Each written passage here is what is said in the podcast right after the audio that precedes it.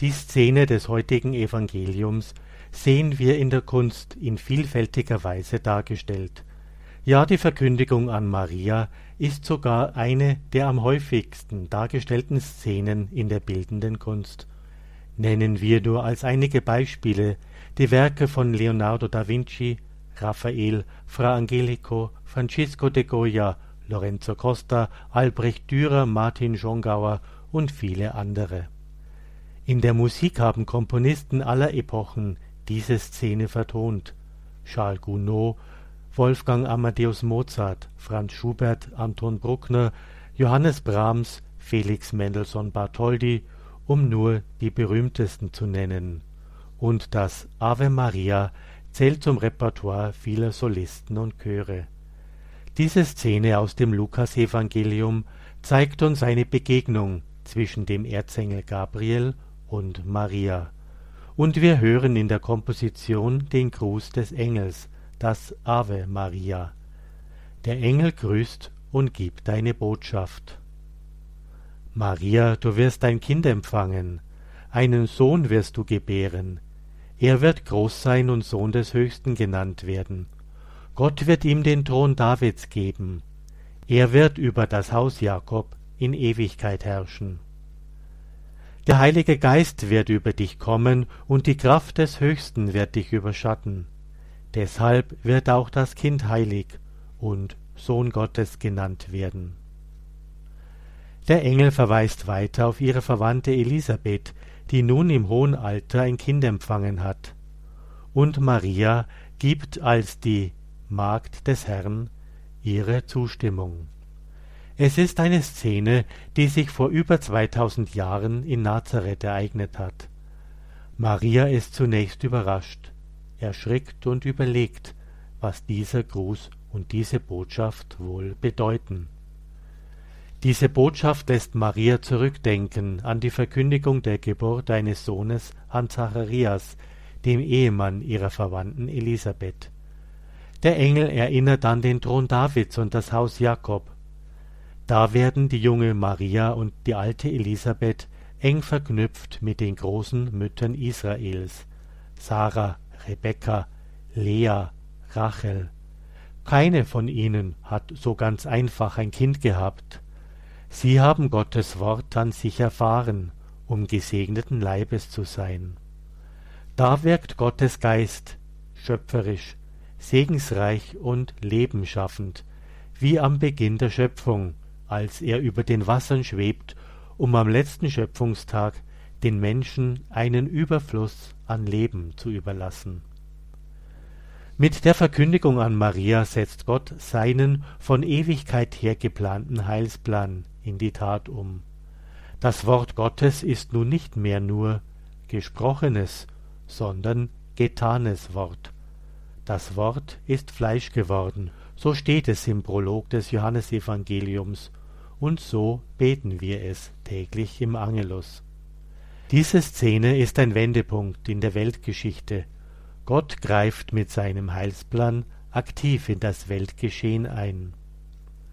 In der ersten Lesung aus dem Buch des Propheten Jesaja hören wir heute eine Weissagung, in der es heißt, dass die Jungfrau ein Kind empfangen wird, einen Sohn wird sie gebären und ihm den Namen Immanuel, Gott mit uns geben. Es sind Worte, die der Prophet über siebenhundert Jahre vor Christi Geburt niederschrieb. Mehr als siebenhundert Jahre später wird nun das, was Gott verheißt, Wirklichkeit. Wir sehen, in welchen Dimensionen Gott denkt und lenkt. Die Weltgeschichte verläuft entsprechend der göttlichen Vorsehung, ohne dass wir Menschen diese Vorsehung vielleicht ahnen. Doch auf Gottes Wort ist Verlass. Er hält seine Zusagen. Und Gott kommt ans Ziel, auch wenn es in seiner Vorsehung siebenhundert Jahre dauert. Dies ist eine wichtige Botschaft des heutigen Festes. In solch großen, jahrhundertealten Zusammenhängen, dem Haus Davids und Jakobs und Sarah, Rebekka, Lea und Rachel, wird Maria zur Magd Gottes. Sie spricht ihr Ja, auch wenn sie diese großen weltgeschichtlichen Zusammenhänge noch nicht verstehen kann. Es wird für die Magd des Herrn ein Dienst werden mit viel Liebe, vor allem aber auch mit Schmerz und Leiden. Doch lesen wir das Evangelium zu Ende. Danach verließ sie der Engel. So endet das Evangelium am heutigen Festtag, etwas eigentümlich, ja melancholisch. Der Engel ist gegangen. Was nun? Der Bote ist gegangen, aber die Botschaft bleibt. Die Magd des Herrn wird diese Botschaft nun erfüllen. Ihr Ja heißt nicht nur, sie werde das Kind bekommen und großziehen. Das Ja-Wort Mariens bedeutet viel, viel mehr. Zunächst muss sie Josef ihrem Verlobten einiges erklären, dann die armselige Geburt im Viehstall zu Bethlehem, das Los als Flüchtling in Ägypten, dreißig Jahre Erziehung in Nazareth. Und dann der Weg nach Golgotha am Karfreitag und über die Auferstehung hinaus wird sie mit den Aposteln das Pfingstfest erleben und der jungen Kirche beistehen. Sie wird zur Königin des Himmels werden. Doch auf Erden bleiben ihr als Dienstmagd des Herrn Leid und Schmerz nicht erspart. So fragen wir uns, hat diese Botschaft auch uns heute, zweitausend Jahre später, etwas zu sagen.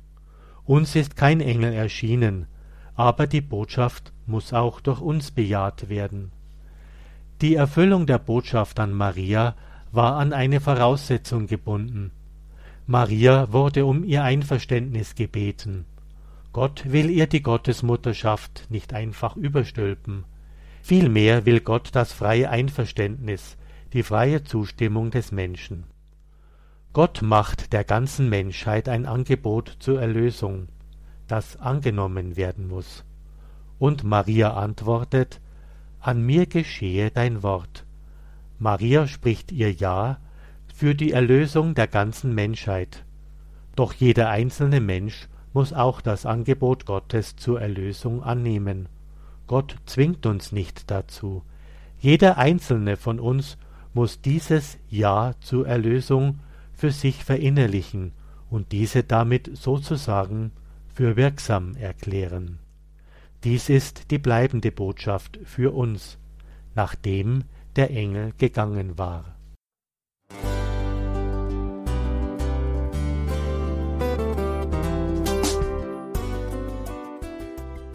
Liebe Zuhörerinnen und Zuhörer, vielen Dank, dass Sie unser CD- und Podcast-Angebot in Anspruch nehmen. Wir freuen uns, dass unsere Sendungen auf diese Weise verbreitet werden. Dieser Dienst ist für Sie kostenlos. Für uns ist er allerdings mit einem nicht unerheblichen finanziellen Aufwand verbunden. Deshalb sind wir für jede Spende dankbar. Alle Bankverbindungen unserer Spendenkontos können Sie über unsere Homepage horeb.org unter dem Menüpunkt Spenden einsehen. Dort besteht auch die Möglichkeit, online zu spenden natürlich nach den neuesten Sicherheitsstandards. Sie können diese Informationen auch bei unserem Hörerservice unter der Telefonnummer 08328 921 110 erfragen. Ich wiederhole die Rufnummer 08328 921 110. Vergelt's Gott für Ihre Unterstützung. Ihr Pfarrer Kocher.